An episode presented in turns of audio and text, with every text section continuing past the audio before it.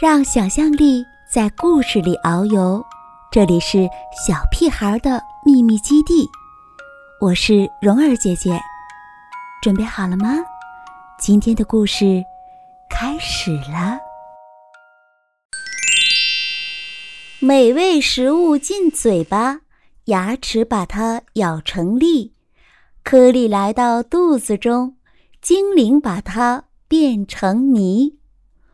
火车厢被装满了，一路飞驰不休息。肚子里的火车站每天都在陪伴你。肚子里有个火车站。这个小姑娘叫茱莉亚，她刚刚从幼儿园出来，走在回家的路上，突然。茱莉亚听到了一阵“咕噜噜”的声音，这个声音是从她的肚子里发出来的。茱莉亚不知道，她的肚子里有一个火车站，肚子精灵们就住在这里，他们的工作是把食物弄成泥。这会儿。小精灵们都懒洋洋地躺着，因为大家无事可做。火车也停在那里，整个肚子火车站里静悄悄的。突然，那奇怪的声音又响了起来。原来，是一个小精灵睡着了。他在梦中偶尔打起响亮的呼噜，这就是茱莉亚听到的“咕噜噜”的声音。茱莉亚终于到家了，一顿美味的午餐正摆在桌子上，她开始狼吞虎咽地吃起来。很快，一大团面条通过食道掉进了。肚子火车站里，小精灵们立刻醒了，从各自的洞穴里爬出来，准备开始工作。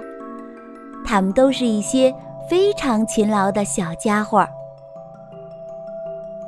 可是，这次的情况让他们吓了一跳，又粗又长的面条落下来，把他们缠住了。整片的生菜叶儿飘下来，像床单一样把它们裹住了。大肉块沉甸甸的，像石头一样四处乱滚。火车站里乱作一团，小精灵都生气的大叫起来：“这个朱莉亚根本就没有好好嚼嘛！”总是什么都怪我们，这些食物太大了，我们怎么办啊？尽管生气，小精灵们还是开始工作了，不然还能怎么办？火车必须准时出发，但是要把这么一大堆食物弄碎，要花很多很多时间和力气。因此，工作进展得很慢。食物越来越多，堆得像小山一样高。这时，出事了！一大块东西不偏不倚地砸到了一个小精灵的脑袋上，他立刻晕了过去。在幻觉中，他成了一名导游。带着游客在肚子火车站里参观。小精灵告诉游客们：“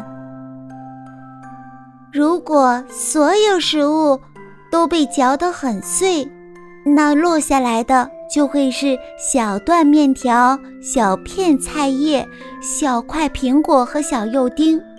即使它们掉在哪个小精灵的头上，也不会把它弄疼。”我们会很快地把食物装进火车车厢，还会在里面加入很多液体，这些液体对消化非常重要。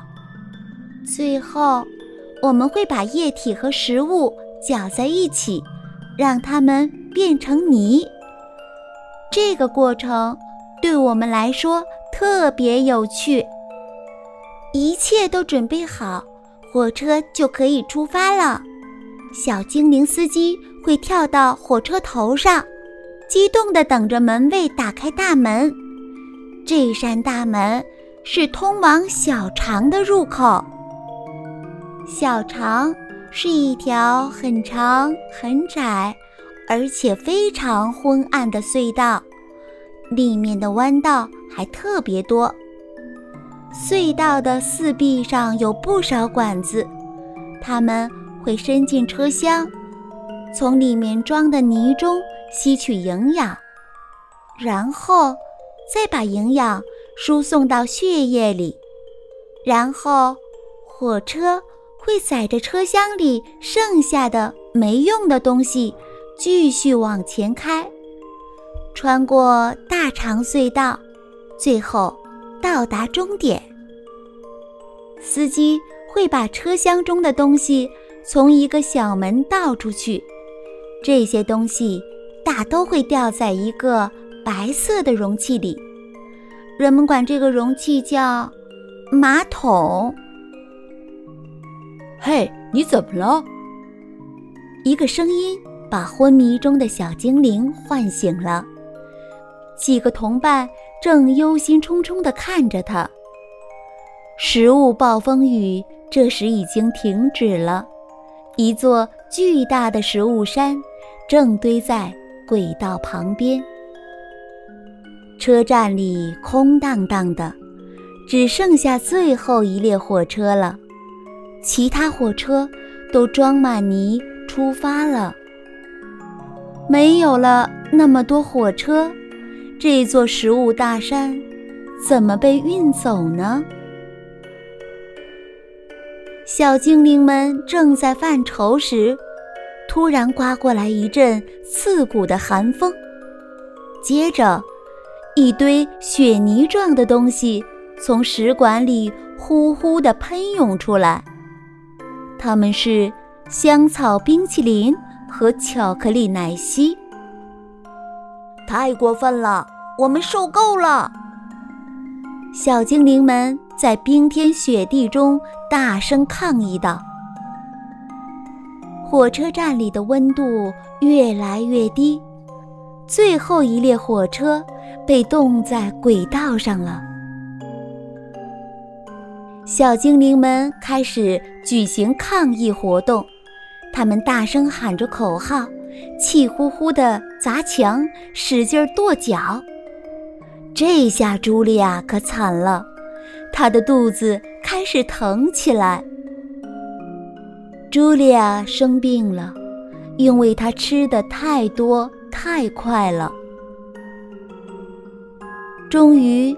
在小精灵们快被冻僵的时候，冰雪开始融化了，一阵温暖的雨从天而降。原来，茱莉亚正躺在床上喝热水，她的肚子上还放了一个热水袋。